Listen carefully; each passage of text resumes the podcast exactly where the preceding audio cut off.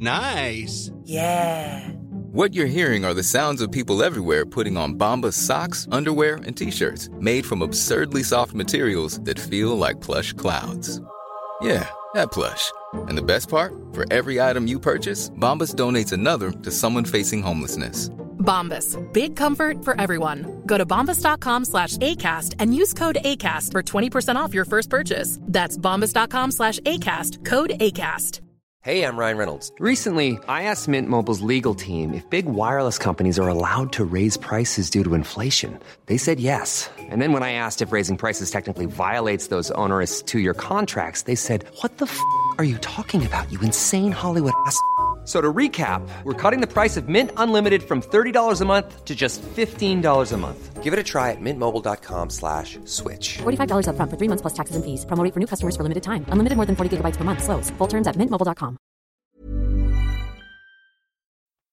Hace varios años, bueno, cuando yo llegué aquí a México y estaba en mi proceso de buscar trabajo, fui a varias entrevistas de trabajo, entre ellas a algunas firmas de consultoría. Y ellos te ponen como que en diferentes situaciones y a resolver problemas. Y me acuerdo mucho de uno que era, imagínate que tú llegas a un cuarto, bueno, estás fuera de un cuarto más bien, eh, la puerta está cerrada, afuera del cuarto hay tres apagadores marcados A, B y C. Adentro del cuarto hay tres focos marcados 1, 2 y 3. Y tú tienes que ligar cuál apagador es de cuál foco. O sea, hay un apagador para cada foco que está dentro de ese cuarto. Nada más puedes eh, entrar al cuarto una vez. O sea, no puedes prender un apagador, entrar al cuarto y luego salir y a- otro y así, ¿no? ¿Cómo harías para saber cuál apagador va a qué foco? Nada más puedo entrar una vez. Sí. Ok. Digo, es un proceso de pensamiento un poco más tardado de lo que creo que podemos ofrecer aquí en el podcast, pero así rápido. O sea, tengo que decir cada uno de qué foco es o nada más. Sí, todos. Ok. Y si no lo sabes, no te sientas mal. Yo en, en- en su momento tampoco No, supe. pues es que te digo, es un proceso de pensamiento y razonamiento, creo que un poco más tardado de lo que sería aquí concebible. Sí. Porque si me tardo mucho en pensar, pues la gente se va a aburrir. Entonces te voy a decir rápido, prendería el 1 y el 3. Ok. Eh, la respuesta es: prendes el 1 y lo dejas prendido 5 minutos. Ah, no hay límite de tiempo. No.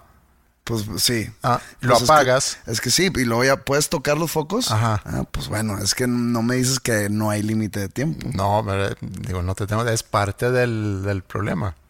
Bueno, prendes uno y lo dejas prendido 5 minutos, lo apagas, porque eso sí puedes hacer. Mientras no entras al cuarto, puedes hacer lo que tú quieras allá afuera. Eh, el del medio lo dejas prendido y, el otro. y, abres, la, puerta, y tocas y ya sabes cuál es cuál. Sí.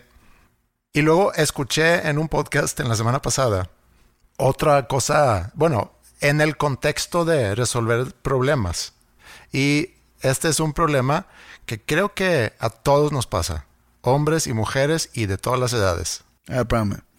Al lugar donde fuiste a la entrevista, ¿había un cuarto con eso? No, Qué aburrido. Hubiera estado chido que existiera el cuarto con eso. sí. Imagínate que tú vas a un baño mixto, a un baño donde, donde puedan accesar e ir tanto hombres como mujeres. Entras tú a ese baño y te topas con un olor. Pues, alguien hizo su trabajo bien, hecho Bien hecho. En ese baño. Ok. Bueno, tú entras, tú nada más vas a hacer pipí. Haces lo que tienes que hacer, sales y te topas con que ya hay una mujer afuera que quiere entrar al baño. Ah, y, y luego va a pensar que fui yo. ¿No la conozco? No la conoces. Me vale madre. ¿No tratarías de hacer una... De que, oye, híjole, se la mamaron aquí adentro. No, pues me vale madre que piense lo que quiera. Me ha pasado en, en baños de aviones, sobre todo que pues esos baños son mixtos, menos el de Interjet, el famoso baño de el interior? famoso baño de Interjet. Pero me ha pasado que o entro yo y ya huele mal, y hago pipí y salgo y hay alguien esperando y pienso, ah, va, va, a pensar que fui yo, pero luego digo, ¿sabes qué? Me vale madre. O me ha pasado que entro yo y hago y pues ya sabes, ¿no? El olfato de taller, de que pues tú estás ahí, probablemente te huela mal al principio, pero luego ya se quita. y pero pues chance para un olfato ajeno, a decir, ay cabrón, me ha pasado que acabo y hay una mujer o un hombre esperando. Y digo, no, hombre, este vato se va a fumar todo. Y me vale madre, la neta. Pero si te vale madre, a lo mejor ya no aplica tanto, pero eh, escuché en ese podcast lo que pudiera ser una solución a eso. Y lo quería compartir aquí porque a lo mejor es algo que, que la gente puede hacer uso de esto. Como cuando vas a un cuarto y nada más puedes entrar una vez y tienes que adivinar, bueno, vas al baño y te topas con eso, ¿no? Que alguien hizo bien su trabajo en ese baño y tú nada más vas a hacer pipí. Pues nada más haces pipí no le bajas al baño y sales, por si te topas con alguien ahí, esa persona va a entrar y a lo mejor va a decir, oye, este cochino pues no jaló el baño. Pero mínimo sabe que nada más hice del uno, no del dos. Pero esa persona no sabe. Esa persona piensa que fuiste de los dos. O sea, hiciste del tres. ¿Hice del tres? Dos más uno, tres.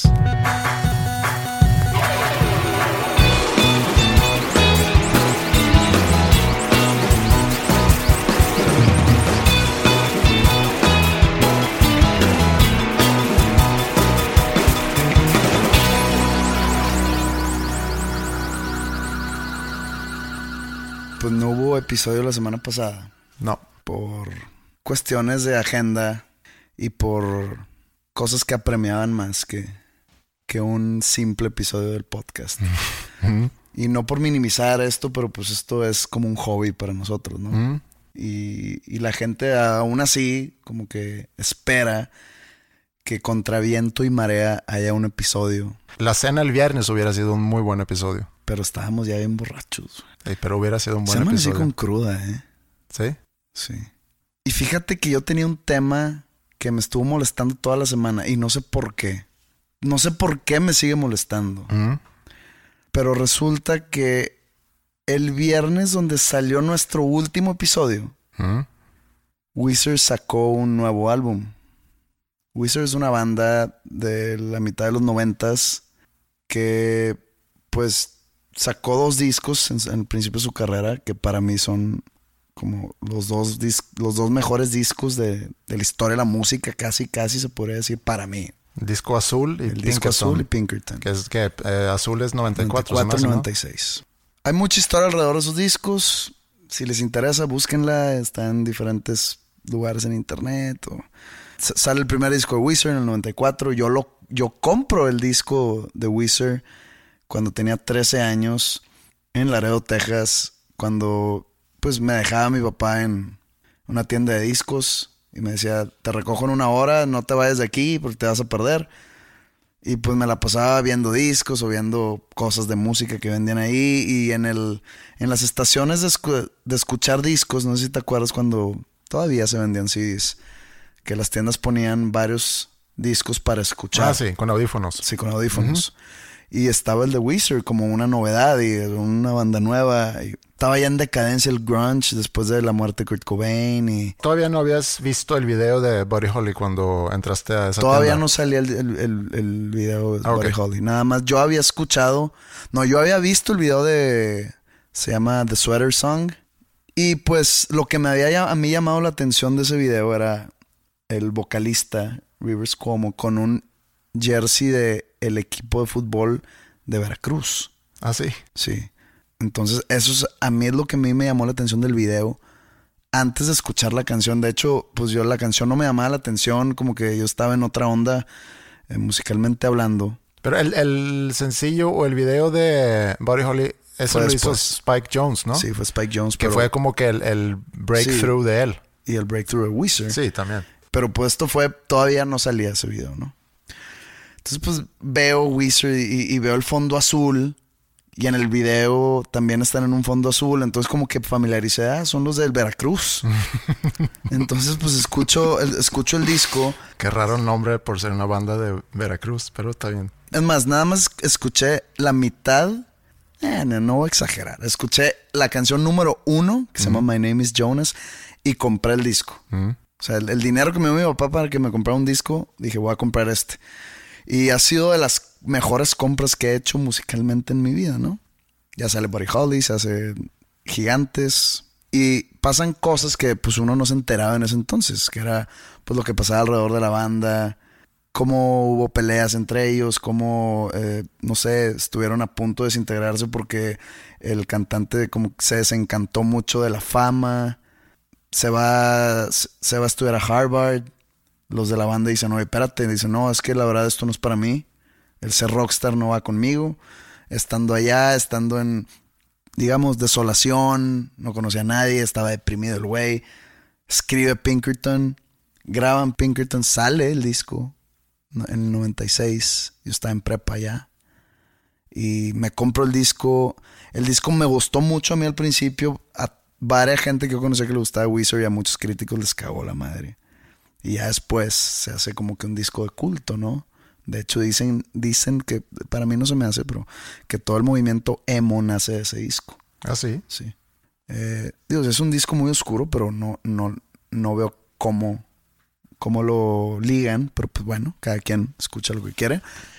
Y para mí ahí se acaba Wizard, porque todo lo que viene, y cuando digo todo lo que viene son como 10 discos más, sacan pues un disco malo tras otro disco malo, tras otro disco malo. Todo esto es opinión mía, ¿no? Pero sí hay un. Porque la, la otra vez vi un sketch de Saturday, Night, Live. Muy bueno. Haz de cuenta que la, la chava negrita soy yo, Sí. ¿ok? Y, y sale Matt Damon. Lo- para que me entiendan lo que voy a seguir hablando, vean ese skit de Saturday Night Live en YouTube. Sí, Está muy fácil. Ponen estar. SNL Wizard. Y ahí está. Y haz de cuenta lo que pasa entre Matt Damon y una señora eh, negrita. Sí. Haz de cuenta que ese es el argumento que hay en mi cabeza cada que Wizard saca un disco. O sea, no, a lo que voy es, no es algo que nada más tú lo vives, sino al parecer hay un... Yo creo que todos los que fueron fans de Wizard desde el principio, incluido yo, se sienten igual que yo. Y si tengo varios amigos que, que pues, siempre que Wizard saca algo, recurro a ellos de que ya escuchaste esta mierda. Sí, se la mamó. Y así es, disco tras disco. Hubo ahí un, digamos, una excepción que es el disco blanco que salió que hace unos 3, 4 años. ¿Mm? Estaba bueno. Pero lo que acaba de suceder para mí ya fue el colmo. O sea, ya. Yo no logro entender la fijación de Rivers Cuomo de ser aceptado en el mainstream pop. Y él lo ha dicho. Y no sé cómo sus compañeros de banda le siguen el juego. Y a veces he pensado, lo hará adrede. Se divertirá jugando una y otra y otra vez con la gente. A ver, te- tengo algunas preguntas. Eh, porque yo, yo me acuerdo mucho cuando salió el primer disco de, de Wizard, porque mi, mi hermano se hizo muy fan de Wizard.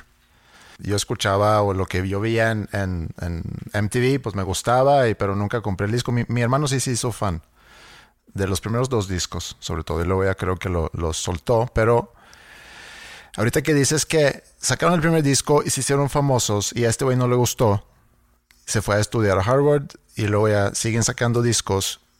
Y también por ser producto de los noventas, que es como eh, la década de la ironía, donde hacían cosas pero de una manera muy irónica. Si, si él no quería ser famoso, pero a la vez tiene una fijación, según tú, por ser aceptado en el mainstream. Pero esa fijación es, es relativamente nueva. Y cuando digo relativamente nueva, es de hace 10 años para acá. O sea, yo no sé qué sentía él en, la mitad de los 90. O sea, pero por ejemplo, Beverly Hills es una rola irónica o es. Él está, yo he escuchado entrevistas donde él dice que para él es una gran canción, que para él es una de sus mejores canciones. Cuando digo, no es posible, o sea, no es posible. En verdad no entiendo, porque pues tú, tú has escuchado Sí. los dos primeros discos, escuchas Beverly Hills y dices, no, güey, no, no logro entender. Y, y- y es tema para mí. Porque hace cuenta que él llega y cada disco a la- al- lo entrevistan antes de que sale el, el álbum. Y dice, ya me di cuenta que, que voy por el camino equivocado y que estoy alienando mucha gente. Y este disco viene como nació Wizard, que es una banda de rock. Y, y no, y no es cierto. Es más, hicieron una canción hace un- algunos discos, creo que el disco Everything Will Be Alright in the End, que habla de eso, que se llama Back to the Shack. Ajá. Habla de eso, güey. Habla de regresar a ser la banda que fueron. Y este disco que acaban de sacar de Black Album, para mí es el peor disco de Wizard. Y venía con un hype impresionante. Yo había escuchado los sencillos que sacaron antes de lanzarlo y dije, híjole, güey. Se me hace que esto no va a cumplir con el hype que se está haciendo. O sea, el disco nuevo no es el disco de covers. No, sacaron ya un otro disco. El disco de covers para mí fue una... Digo, está bueno el cover de África, pero todo lo demás, el chile, güey. Oye, hablando de África, tú te enteraste que creo que un artista alemán hizo una, un proyecto de arte, una instalación, puso un transmisor de audio, un CD player o no sé qué es, con bocinas enormes, en algún lugar en África, en un desierto, con la canción África de Toto, eh, de Toto, en, en repetición. Y es como que esa es la obra de arte, que esa canción se supone que va a sonar por la eternidad en el desierto en África, generando energía por, por paneles solares para que, Nunca pare. para que nunca pare. Y yo creo que en un mes va a estar tapado de arena, Sí, es lo que te iba a decir. pero sí, paréntesis nada más sobre esa canción. Bueno, mi problema no es con que sigan sacando música que no me gusta. ¿Yo qué? ¿Yo, yo, yo quién soy? Pero aparte tú tienes una relación con Yo él. Tengo una relación tóxica. Ah, bueno, bueno. Tengo una relación directamente con él, entre comillas. Digo, no sé si gente ya sepa esta historia. Pero en uno de esos malos discos en el que él dijo de que esto viene como antes y yo teniéndole fe, Mm. Lo lanza y me enojo al escuchar el producto y empiezo a, malamente, son cosas que digo, ¿cómo, ¿cómo pude caer en eso? Le empiezo a reclamar en español vía Twitter Mm. y me contestó y me bloqueó. Me contesta en español, resulta que sabe español, yo no sabía. Tú pensaste que le ibas a insultar en un idioma que no iba a entender. Ajá. O sea, ibas a decirlo a nadie. Es que lo- nomás lo quería sacar de mi sistema. Ok. Y me, me entendió y me bloquea, Mm. Pero y luego me desbloquea y me sigue. O sea, hoy en día Rivers Cuomo y yo nos seguimos mutuamente en Twitter. Tú le puedes mandar ya mensajes directos. Así es. Pero bueno, vamos a mi relación tóxica con Wizard. ¿Yo quién soy para, para, para quejarme? O sea, soy un fan de antaño que pues lo que hago ya es ya escuchar los discos para ver qué tan pinche está. Porque ya no los, ya no los compro. Han venido a tocar aquí- a Monterrey a un festival y dieron un concierto en el DF y no me interesa ir a verlos en vivo. Ya los vi en vivo alguna vez. Entonces yo, yo ya quién soy para quejarme. El problema es que sigo en esa relación. Sigo en... Me sigue frustrando. ¿Por qué? Después de 12 discos, me siguen molestando. Mm. Eso es el tema aquí, no es, no es este ver qué es lo que quiere lograr Rivers con su banda o a dónde los quiere llevar o si tiene una fijación con el pop top 40. Eso no es tema. El problema es por qué sigo ahí. Mm. ¿Por qué no lo puedes soltar? ¿Por qué no lo puedo soltar? güey? Obviamente es una relación unilateral, ¿no? Wizard no sabe de mi existencia. No, Rivers, ¿sabes? No, no. O sea, hablando como, Sí. como un ente. Wizard Sí. como un ente no, no, no, no está, o sea, no tiene una relación conmigo. Yo tengo una relación con Wizard. Sí. Y yo no entiendo esa relación. Manteniéndonos entre fan y banda, Mm. o fan y artista. Si tú eres bien fan de Oasis, que lo eres, Mm. Bueno, fui, pero sí. pero bueno, eh, fuiste, pero lo sigues siendo. Es como si yo fui fan de Nirvana. Pues digo, me siguen gustando sus discos. Sí.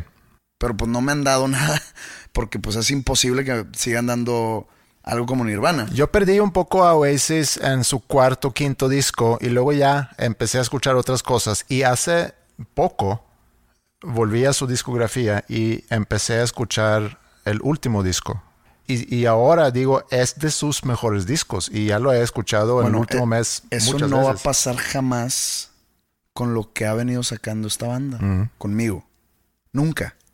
Porque yo escuché una vez el Black Album y con eso tuve.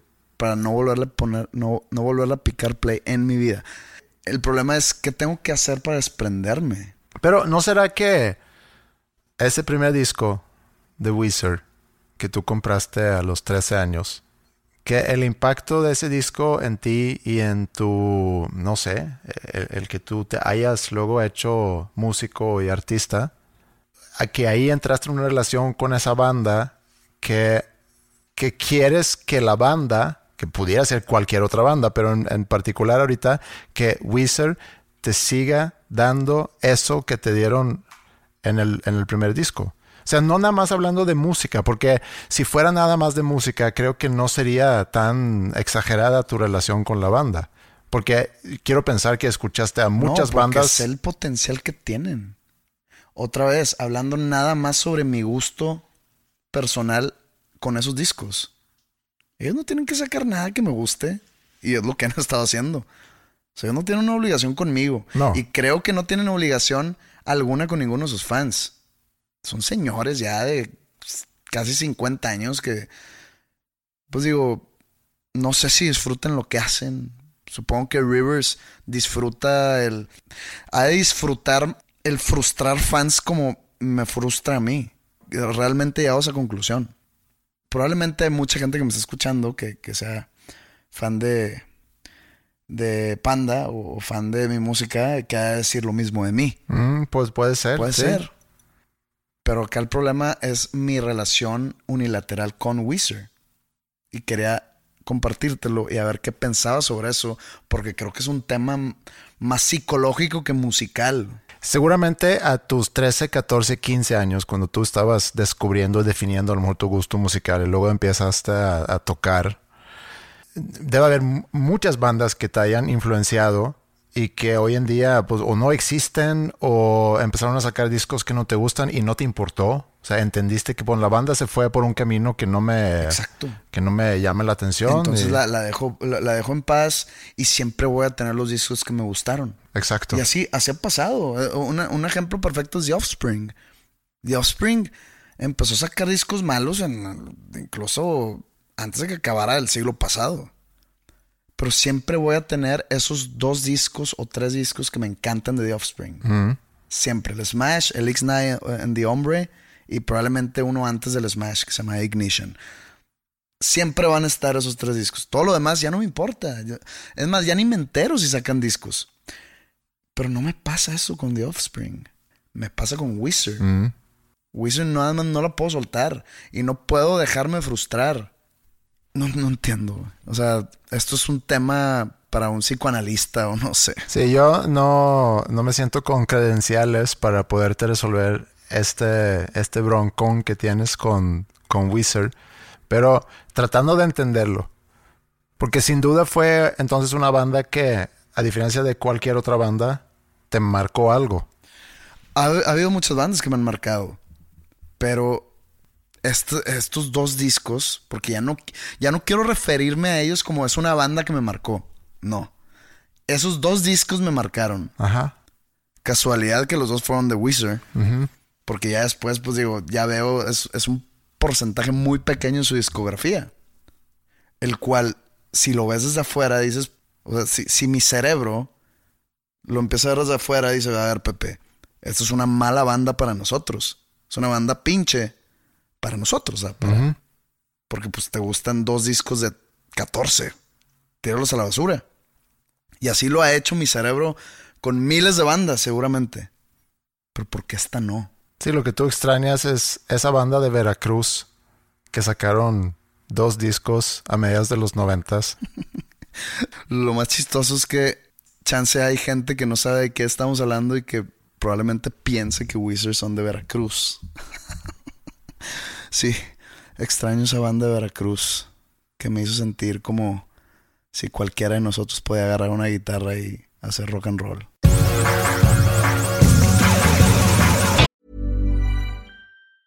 Ever catch yourself eating the same flavorless dinner three days in a row? Dreaming of something better? Well, HelloFresh is your guilt-free dream come true, baby. It's me, Kiki Palmer. Let's wake up those taste buds with hot, juicy pecan-crusted chicken or garlic butter shrimp scampi. Mm. Hello Fresh. Stop dreaming of all the delicious possibilities and dig in at HelloFresh.com. Let's get this dinner party started. There's never been a faster or easier way to start your weight loss journey than with PlushCare. PlushCare accepts most insurance plans and gives you online access to board-certified physicians who can prescribe FDA-approved weight loss medications like Wigovi and Zepbound for those who qualify. Take charge of your health and speak with a board-certified physician about a weight loss plan that's right for you. Get started today at plushcare.com slash weight loss. That's plushcare.com slash weight loss. plushcare.com slash weight loss.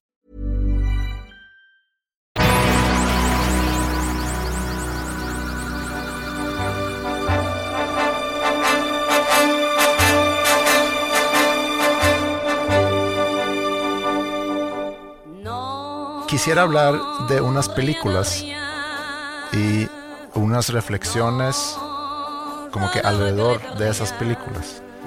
El, el otro día volví a ver Inception. ¿Tuviste Inception? Sí. Bueno, la premisa de la película es que hay un grupo de personas con la especialidad de meterse en los sueños o en el subconsciente de otra persona Y plantar una idea. y plantar una idea. Entonces, eh, sin- es una muy buena película. Si no la han visto, la recomiendo mucho. Es de Christopher Nolan, sale Leonardo DiCaprio y bueno, Y gente. y gente. Pero lo que hacen es, eh, se meten junto con esta persona en un sueño. Y luego ya en la película también se meten en un sueño dentro del sueño y luego hasta dentro de un sueño del sueño del sueño. Está muy interesante como concepto. Es un mindfuck. Sí. Igual que pues, otra de Christopher Nolan, la de Interstellar. Ujú. Que es, es- es- son películas muy interesantes. Sí, si no las han visto, dense. Y la reflexión alrededor de, de la película es esa cosa de las realidades diferentes, o inclusive el, el qué termina siendo la realidad. Porque sí existe una teoría que nosotros vivimos en una simulación y así a- a- al, elevator pitch de esa teoría es que nosotros ahorita tenemos una capacidad de computadoras muy, muy fuerte que exponencialmente se va a hacer cada vez más, más poderosa. Comparando, por ejemplo, los videojuegos que tenemos hoy en día comparados con los de 10 años. Y si nos brincamos otros 10 años al futuro o 15 años al futuro, vamos a tener eh, la capacidad de poder hacer hasta simulaciones. Entonces existe esa teoría que nosotros en el futuro vamos a poder crear inclusive simulaciones del universo. Y dado que hay hoy en día millones y millones de personas jugando, por ejemplo, Fortnite o ¿cómo se llama el otro que Minecraft? No está el de Warcraft, que también es de esos que gente que no, no sale de su casa. y- Sí, seguramente. No, no estoy yo muy enterado del mundo de los juegos, pero sé que hay millones de personas en el mundo jugando Minecraft y Fortnite y seguramente los otros juegos que tú también mencionas. Entonces, potencialmente puede haber en un futuro millones de simulaciones de nuestro universo. Y si eso es realidad, que existan millones de simulaciones del universo, es muy poco probable que el universo en el que vivimos nosotros no sea una simulación. O sea, que nosotros vivamos en una simulación donde hay un jugador o varios jugadores que están manipulando el universo en el que vivimos nosotros y por ende no es una realidad.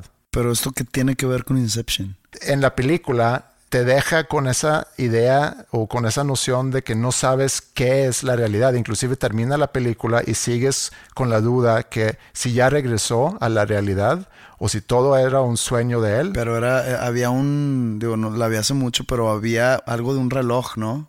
Es un, una de esas... Así un trompo o algo así, ¿no? Sí, le daba vuelta a eso y si se caía, sabía que ya no estaba en un sueño. Y si se seguía girando...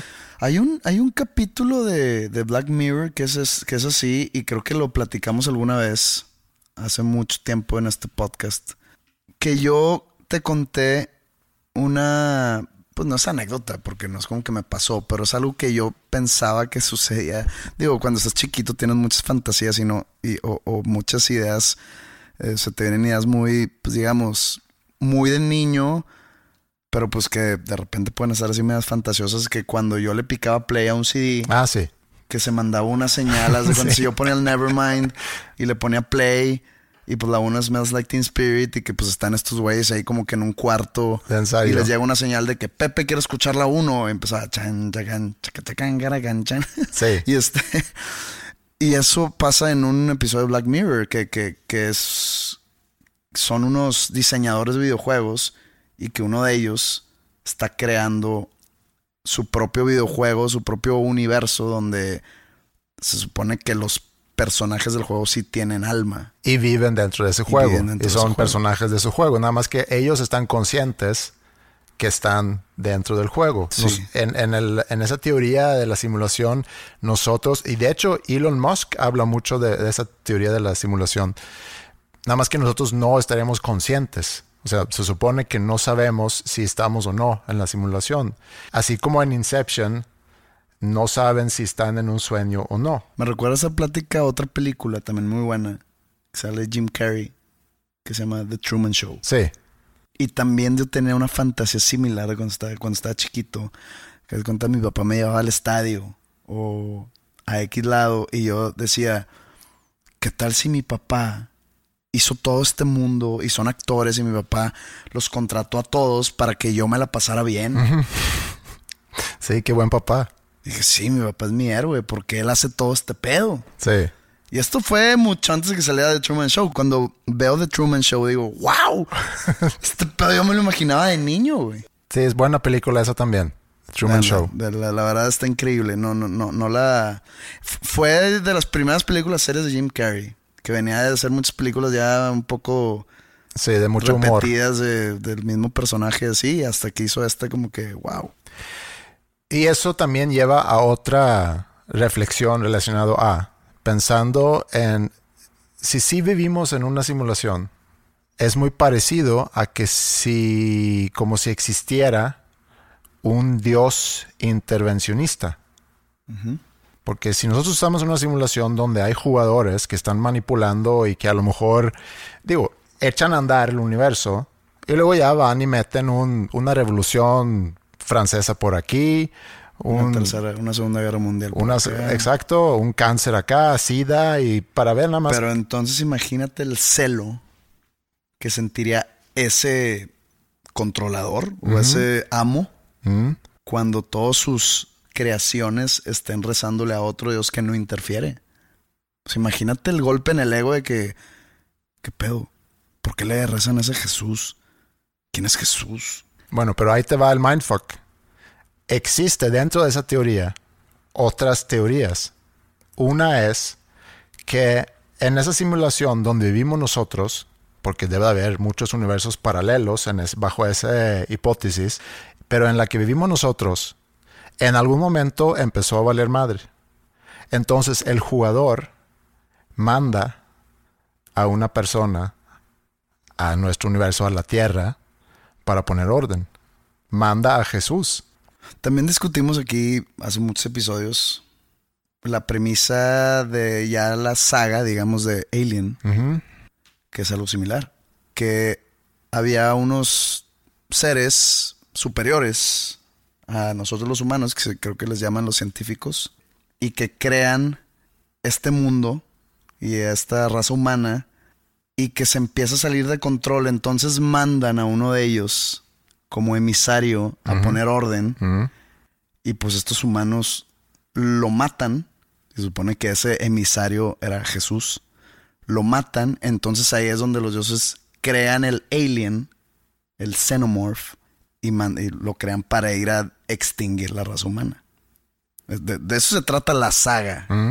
Que te das cuenta hasta la película número 5 o 6 que se trata de eso. Pero bueno, eso era a raíz de, de la película Inception. Sí. Y luego hay otra película que ni siquiera he visto. Pero platicamos del trailer de esa película hace unos, no sé, dos, tres episodios. Que es la película de Yesterday. La de que los Beatles nunca existieron, ¿no? Que Beatles nunca... ¿Ya salió? No, creo que sale este verano. Creo que Es- sale en junio. Es, es de Netflix o va a ser película normal? Creo que es al cine. normal. Se ve buena, eh, o sea, sí se me antoja. No, sí se ve muy buena. Es más, es una historia genial. Y he visto el trailer tantas veces ya que ni siquiera sé si quiero ver la película. Porque no quiero que la película Te va a desencantar. arruine esa idea tan genial. O sea, la premisa de la película, por si no escucharon el episodio cuando lo mencionamos, lo mencionamos muy breve al final de ese episodio, es que eh, un güey que es músico y está batallando mucho, ya quiere colgar la guitarra, ya no quiere tocar más. Un día hay un apagón en, en todo el mundo, se me hace, y él choca, se pega en la cabeza, se despierta y es como si nunca hubiera existido The Beatles En el mundo. en el mundo. Y él empieza a tocar canciones de Beatles y le dicen, oye, tienes un don para componer canciones muy chingonas. Supongo que tiene que haber una explicación de cómo se borró de la historia de la humanidad la existencia de los Beatles. Pues no sé, pero para empezar, los personajes, o más bien las personas, o sea, John, Paul, Ringo y George, pues deben de existir en ese mundo. Nada más que nunca se hicieron músicos o nunca se hicieron músicos famosos. John Lennon seguramente sigue vivo porque lo mataron por ser uno de los Beatles. Entonces yo me imagino que en algún momento de la película debe de haber un cameo, por ejemplo, de Paul McCartney, que está trabajando, no sé, en Liverpool, en, en algo, ¿no? O a lo mejor ya está retirado porque está grande. A lo mejor soñó siempre con ser músico y nunca pasó nada y vive en el anonimato en Liverpool.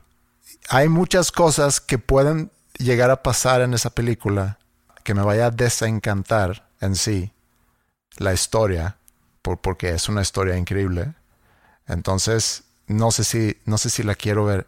Pero de lo que habla esa película es si tuviéramos la posibilidad de cambiar algo en, en, en el pasado, de lo cual pudiéramos beneficiarnos o nada más que queremos dejar algo nunca hecho. O sea, si pudiera yo regresar y decir que no le hubiera dicho tal cosa a tal persona o que nunca hubiera ido a estudiar a San Antonio, por ejemplo, porque me la pasé muy mal ese semestre que estuve en San Antonio.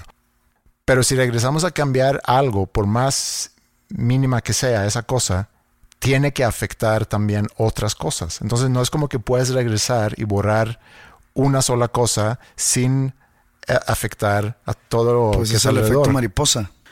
Como cuando, no sé, chocas y dices, puta madre, si no me hubiera regresado para apagar la luz que se me olvidó apagar, no hubiera chocado, porque hubiera pasado yo antes que el carro que me chocó. Pero ¿y qué tal si llegas a tu destino y te cae un piano encima? sí.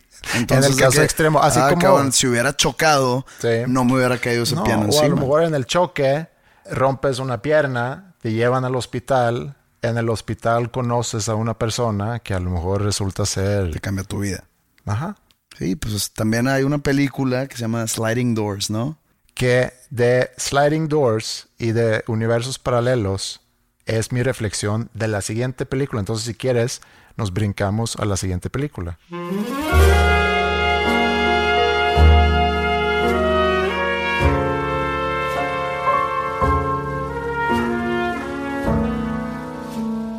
que no es Sliding Doors, sino es otra, que vi ayer, que es una película polaca, que se llama Cold War o Guerra Fría, que fue nominada junto con Roma en la categoría de película extranjera, ahorita en los Oscars.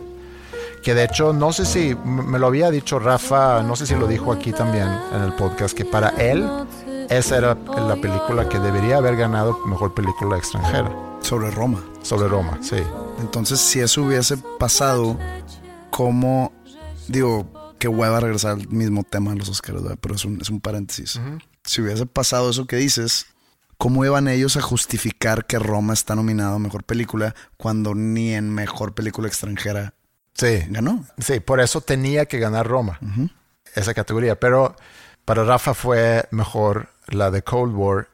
Y si Rafa hubiera sido el creador de los Óscares, o el dios en este caso, intervencionista en los Óscares, Cold War hubiera estado nominada también Sí, en las buena. otras categorías.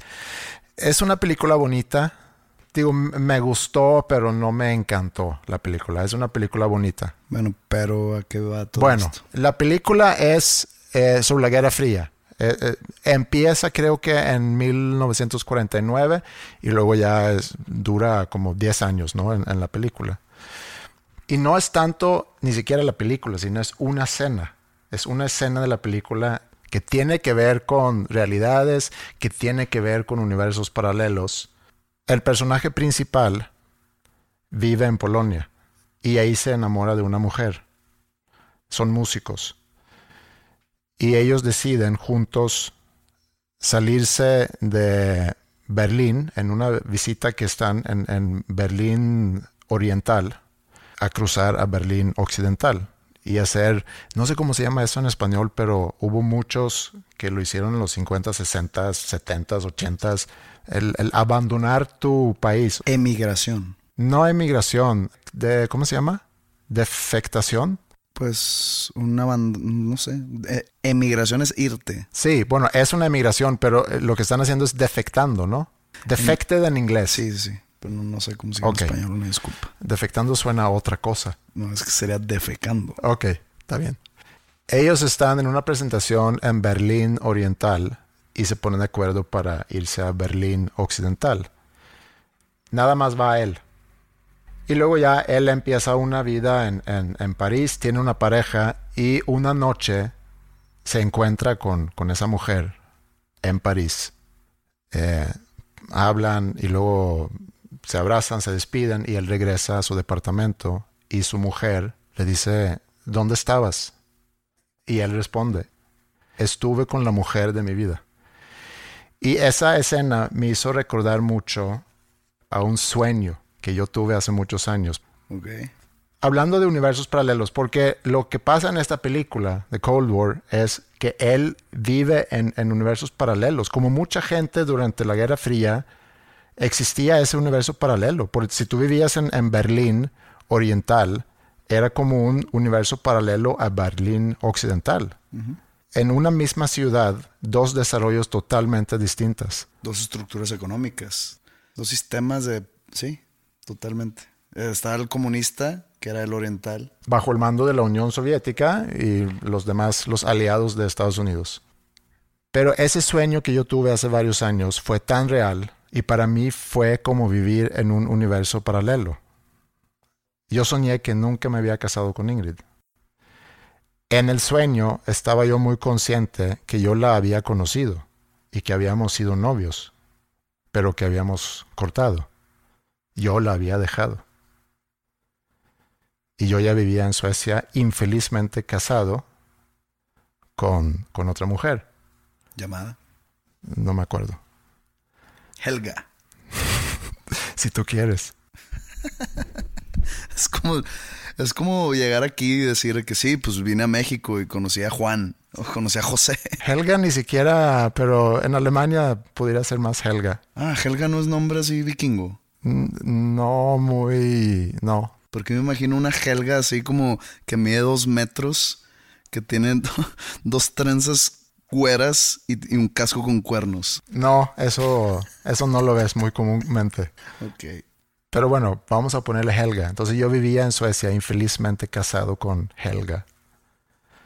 E infelizmente porque sabía que había otro amor en, en mi vida que yo había dejado. Y un día decido viajar a Monterrey para visitar a Ingrid, que aún vivía con sus papás aquí en Monterrey. Y llego con ella y siento una, en mi sueño, una culpa tan, tan fuerte que yo la había dejado, abandonado, y en el sueño la abracé muy fuerte, estaba llorando y, y le pedí perdón por haberla dejado. Me desperté llorando y lloré todo ese día. Estuve llorando porque para mí era como haber vivido un universo paralelo no deseado. O sea, no te dejó ese sueño, como por ejemplo, probablemente soñé algo esta noche y no recuerdo para nada. Y han pasado Sí. escasas horas. No, este sueño estuvo conmigo, sigue conmigo. Y es mi encuentro con un universo paralelo. Y ahí es como, como mencionaste ahorita la película de Sliding Doors con Gwyneth Paltrow, que llega al metro y en, en una escena de la película alcanza a subirse al metro y en otra escena no alcanza a subirse al metro y cómo se desarrollan esas dos historias en función de alcanza a subirse, llega a su casa y encuentra a su novio o su esposo en cama con, con otra mujer y en, y en la otra pues nunca se entera. Y luego el otro día leí algo sobre Karl Lagerfeld, que la neta no tengo ninguna relación con él, pero sé perfectamente bien quién era, que se murió hace un par de semanas, diseñador de moda, eh, fue cabeza de la casa Chanel por muchos años. No, no- no tengo idea de quién me estás hablando. ¿No conoces quién es Karl Lagerfeld o quién era Karl Lagerfeld? Un diseñador, pues del, creo que el más famoso. Tengo cara de que conozco diseñadores. Ok, está bien. Bueno, fue el encabezado o la cabeza o el ente creativo de Chanel. Como entonces Chanel, no hay alguien que se llame Joseph Chanel, Coco Chanel. Coco Chanel. ¿Y qué pasó con él? Con ella se me hace que Ah, era. Con ella, perdón. Ya no existe. No, ya murió. Y no tenía hijas, no sé, Josefina Chanel. no sé. Le hablaron, No, no, no, no le sé. hablaron al que murió. No sé, pero, pero, y no conozco muy bien ese mundo de la moda o de las modas. Pero lo que leí sobre él es que él nunca, A ver, me, me vi muy ignorante. Debía haber sabido que Coco Chanel era mujer. yo estoy 95% seguro que Coco Chanel era mujer. Y Ya, estás 95. sí. Pero Entonces, ese 5 está vivo. Coco Chanel sí es mujer. ¿Si es mujer? Sí. Por eso, a ver, a ver, Andreas está agarrando su celular para, para, Pues no lo voy a corregir. Nada más, ya me. está agarrando porque ya, le- ya lo hice dudar.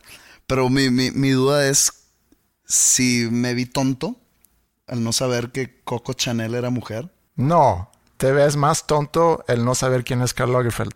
es hombre. No, Gabriel Bonjour Chanel, Chen- eh, conocida como Coco Chanel.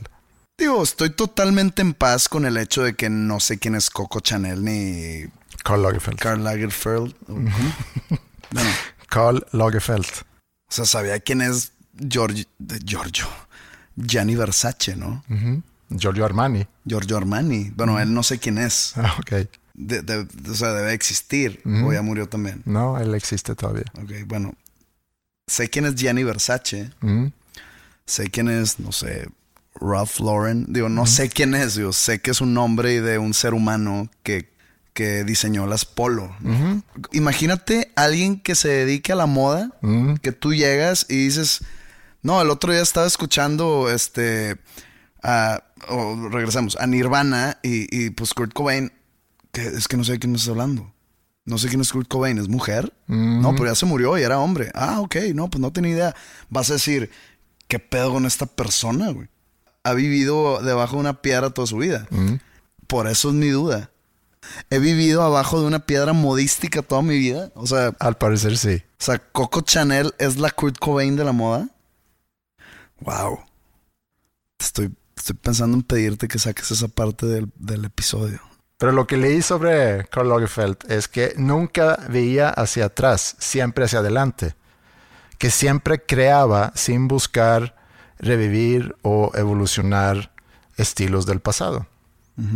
Entonces, otra vez regreso a lo de nuestro pasado.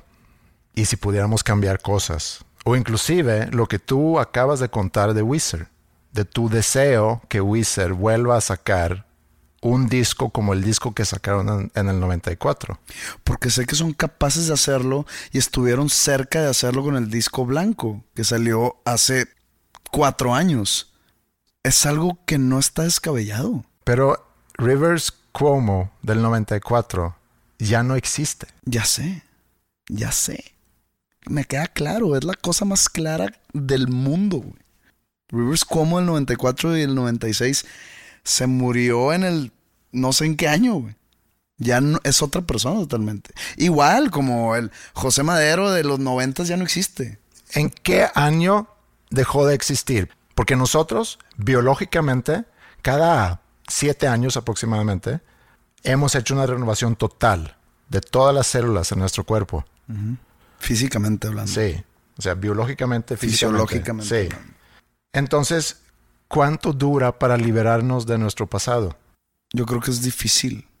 Porque el pasado te va forjando. El, el pasado te va creando un cierto carácter que el Andreas Osberg del 2019 es una suma de los Andreas Osbergs de los 80s, de los 90s. Y entonces toda esa suma eres tú. No puedes tú decir, ¿sabes qué? Me hubiera encantado que del 2001 al 2004 no hubieran sucedido. No te encantaría porque no serías quien eres tú ahorita. Estoy de acuerdo con eso. O sea, sí soy la suma de Andreas en los 80s, 90s, 2000s. 2018. Soy la suma. Mas no soy el Andreas del 2018. Por dos razones. Digo, a lo mejor hay más, pero por dos razones que, Digo, que se me ocurren. Evolucionaste en, en, algo mínimo para ser el 2000, eh, Andreas 2019. Pues puede ser algo mínimo. Una persona no reflexiva seguramente no hace grandes cambios en su mentalidad y en su forma de interpretar el mundo. Una persona reflexiva, quiero pensar, hace más cambios. Y la otra es, el pasado no existe. Ni el futuro. No. Lo único que existe es el presente. Yo creo que todas las personas vivas aprenden de sus errores aunque ellos no lo perciban, aunque ellos no lo noten. Entonces tú eres resultado de tus errores también. Entonces si cometiste un error en enero del 2019, quieras o no, tú aprendiste de ese error. Entonces ahorita, que eres el Andreas de marzo del 2019, uh -huh. ya eres una persona, no voy a decir mejor, pero digamos actualizada. Así como ahora con los celulares o con las computadoras que necesitan updates. -huh. Eh, y, y, hasta automáticamente se actualizan sin que tú te des cuenta. ¿Por qué? Porque eh, la compañía que crea las aplicaciones saca una versión mejor, eh, quitando bugs o quitando glitches que, que, o fallas que tengan tanto el celular como el sistema operativo, tanto como en aplicaciones, y que a veces lo hacen sin que tú te des cuenta. Sí. Por eso te digo, el, el Andreas de marzo 2019 aprendió del, de ese error de Andrés de, de, enero del 2019 y pues es una versión actualizada. No estoy diciendo que sea mejor o peor, sim simplemente aprendiste de ese error y el, ese error, el error que tú quieras. Oye, ¿sabes qué? Eh, te enojaste con tu hija por una pendejada y te sentiste tan mal que dices, madres, güey, no me puedo estar enojando por cualquier cosa, güey. Deja pedir disculpas y voy a aprender, que sea cuestión de paciencia, mm. cuestión de tolerancia, mm. y ya no lo voy a volver a hacer. Y ya, es el Andrés de marzo de 2019 actualizado, no va a volver a enojarse por esa pendejada. Sí, o sea, tengo la oportunidad de ser una mejor versión de mí mismo todos los días. Actualizada, digamos. Porque lo que tal si eso que dice ya no me voy a enojar estás cayendo en chiflar a, tu hija y, puedes estar haciéndole un daño a ella, pero como la quieres tanto y no quieres verla llorar o que se enoje contigo, o sea, nomás una versión actualizada. Sí, pero ahí es donde, donde entra lo que dije, de que si eres una persona reflexiva y si tienes la mentalidad de que quiero tratar de ser una mejor versión de, de mí mismo todos los días, Y si entiendes que estás en un constante proceso de aprendizaje y de, de desarrollo y de evolución, hago esa reflexión que no puedo enojarme por cualquier cosa y luego me doy cuenta que ahora la estoy chiflando, entonces voy corrigiendo y... Pero nunca acaba. Las No, nunca acaba. nunca acaban. No, Entonces vas a tener 90 años y vas a decir, chinga, la cagué en cómo maltrataba a Pepe cuando grabábamos los podcasts. y no, nunca tuve la oportunidad de decirle cuánto lo aprecio porque la verdad eh, era muy egoísta en mis temas. Nunca dejé que él trajera un tema a la mesa o bueno, voy a aprovechar entonces ahorita siempre, ninguneaba sus aportaciones. de decir que te aprecio mucho y agradezco mucho el poder estar haciendo esto contigo y para que no sientas que estoy ninguneando, ni, ninguneando tus temas, precisamente quería regresar a lo que platicabas de Wizard. Porque podemos concluir, y tú ya lo sabes, que Wizard no es lo que era. Y Para mí. no, pero no es lo que era porque Pero es que pues tampoco, eh, no sé, eh, Nine Inch Nails, si saca un disco ahorita no es lo que era. no. Pero probablemente sea mejor o haya evolucionado de cierta manera que mantiene a sus fans cautivos. Bueno, para mí Wizard no es lo que era, pero es para mí. O sea, pu- puede haber gente que incluso fue fan al mismo tiempo que yo y que le encantan los dos- primeros dos discos que puede decir, güey, son unos genios hasta ahorita. Y yo no comparto su opinión, pero por eso es tan bonito esto. ¿Te acuerdas cuando hablamos del, del barco de Teseus? No. Bueno, el barco de Teseus era un barco muy grande que necesitaba mantenimiento.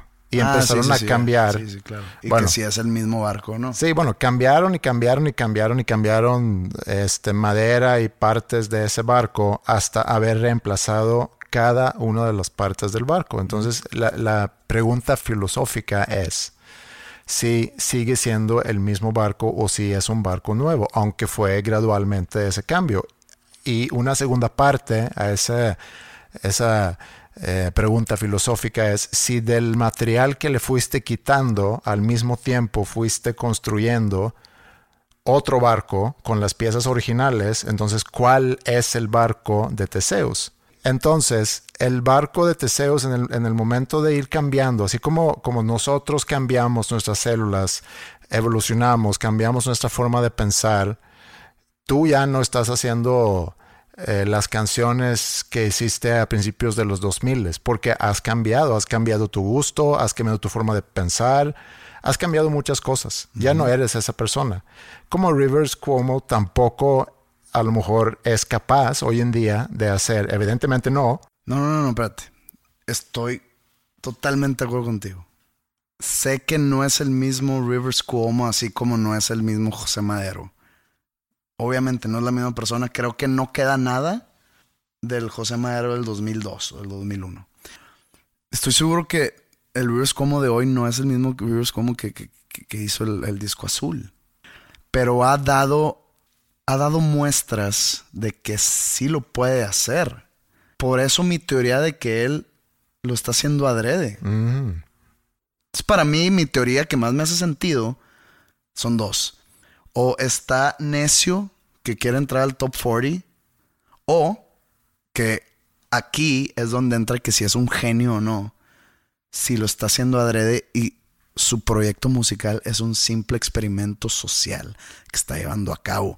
Si en algún momento hay una manera de comprobarlo, ahí me quitaría el sombrero y diría, eres un genio, Rivers. A lo mejor es un experimento del creador de esta simulación en la que estamos viviendo. Así es, probablemente. Bueno, yo empecé diciendo que quería mencionar tres películas y hacer algunas re- reflexiones alrededor de. No sabía si iba a poder tener alguna conclusión de esto, pero ahorita eh, de lo que hemos platicado, a lo mejor una conclusión puede ser que como el pasado no existe y como somos una consecuencia de cosas acumuladas, errores, éxitos y demás, y si tú dices que el Pepe del 2009 ya no existe, pues entonces no tenemos, así como cantó Edith Piaf, no tenemos que arrepentirnos de nada. pues yo sí podría tener cosas que me arrepiento. Pero esos errores o esos tropezones me hacen la persona que soy hoy. Que podría estar yo no muy de acuerdo en varias cosas, pero pues tengo que aprender a aceptar, porque con la única persona con la que voy a vivir toda mi vida es conmigo mismo.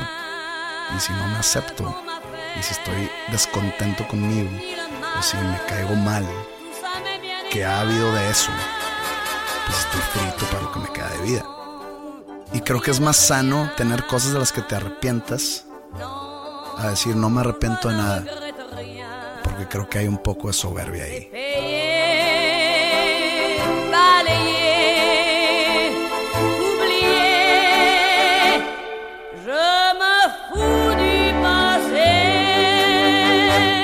Me hizo falta hacer esto en la semana pasada. Para que veas lo tanto que, que lo aprecio. Es bueno, es bueno hacer esto una vez a la semana. Sí. Pero bueno, aquí estamos ahora y además, como el pasado no existe, pues tampoco hay necesidad de clavarnos. ¿Tú vas con Buki este fin de semana? No, no es este, es el próximo. Ok. Yo voy al Vive Latino con los chicos de la escuela. Si alguien que escucha está en Vive Latino, yo voy a estar ahí el sábado, por si quieren darse la vuelta a buscar. Hay un escenario ahí alterno donde van a estar tocando los alumnos de la escuela. Y pues ojalá se puedan dar la vuelta. ¿Se pueden tomar fotos contigo?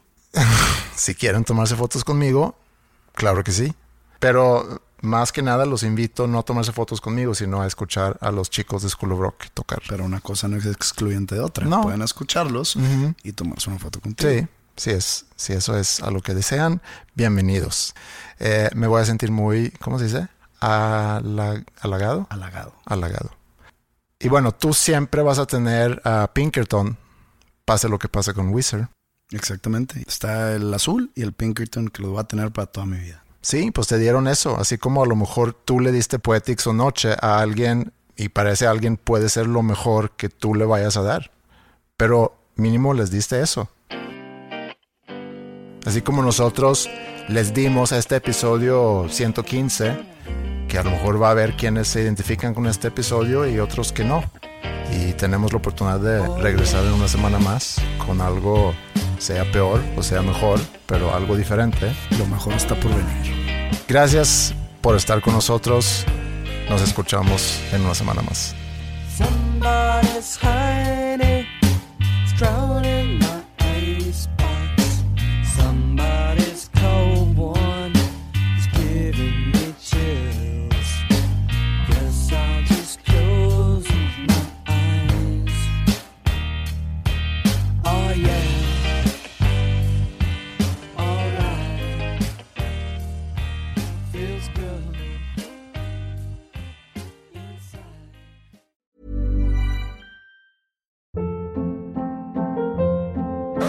Hold up. What was that? Boring. No flavor. That was as bad as those leftovers you ate all week. Kiki Palmer here, and it's time to say hello to something fresh and guilt-free. Hello Fresh. Jazz up dinner with pecan-crusted chicken or garlic butter shrimp scampi. Now that's music to my mouth. Hello Fresh. Let's get this dinner party started. Discover all the delicious possibilities at hellofresh.com.